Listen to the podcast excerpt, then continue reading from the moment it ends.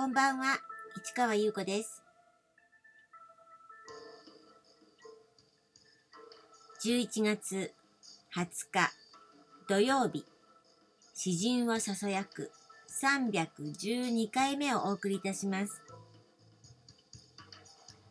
月が綺麗ですね。ちょっとね、えー夕方帰りがけにかなり大きく見えてね、あーなんか綺麗だなと思って、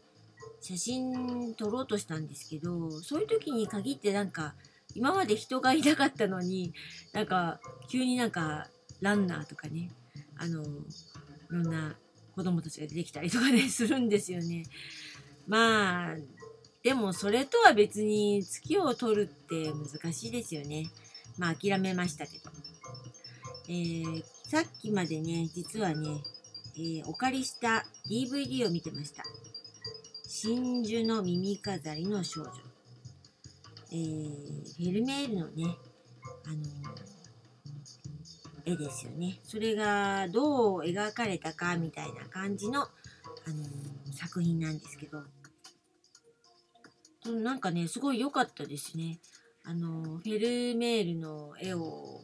こう思い起こさせるような構図とかね、あのまあでも光と影のね、あの映像が、だからすごい作り込んだ感じがね、すごくね、良かったですね。美しかったです。それから、セリフもね、そんな多くなく、すごく、あの、なんだろうな、説明的じゃなくてね、うん。だけど、あの、わかるというか、うん。で、割とコンパクトにまとまってるんですが、あのーでも時間みたいなものがねすごくねあのーていうのかなきめ細やかな感じで描かれてる感じがしてね良かったですね。でまあそのことについてなんか見終わった後もいろいろ考えたりなんかしたらね結構時間が過ぎてしまったという感じですが。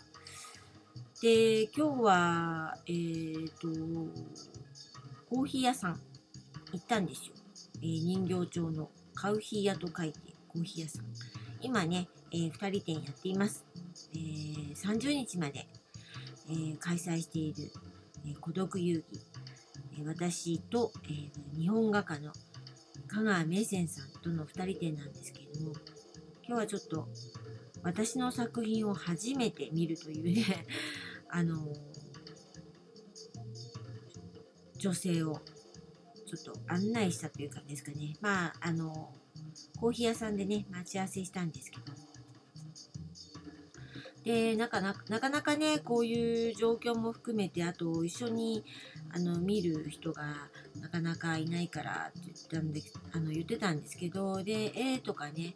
見たいと思ってたんです、みたいな感じでね、ですごくあのじっくり見てくれました。でなんかこう自分もねあの自分の作品の中にねあのいてで美味しいコーヒーをいただいてねうんなんかこうちょっと今日は少し冷静に見ることができたかな。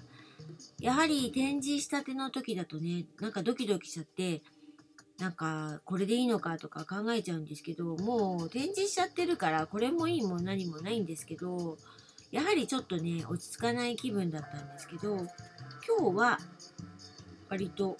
落ち着いて見ることができたかな。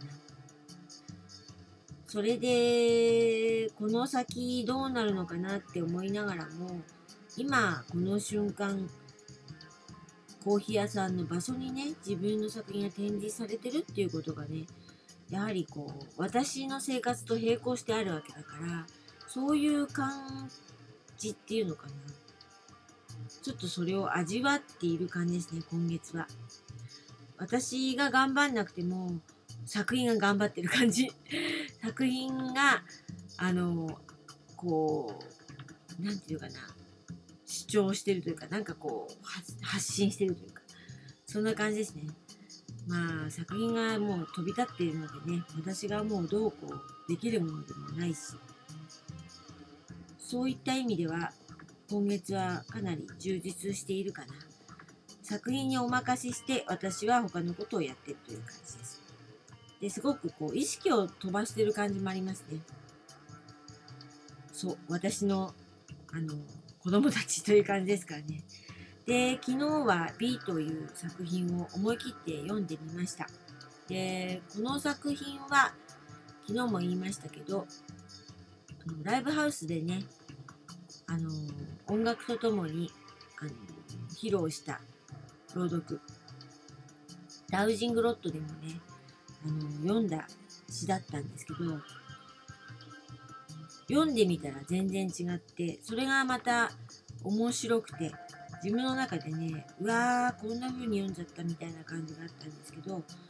やはりこうラジオで録音してるとしてもねライブ感ありましたね。この作品はメイセンさんの日本画はね美に合わせてその抽象と武将の入り混じった感じになっていてちょっとうーんこれはどうなんだろうな。なんかちょっと思い切った感じの、うん、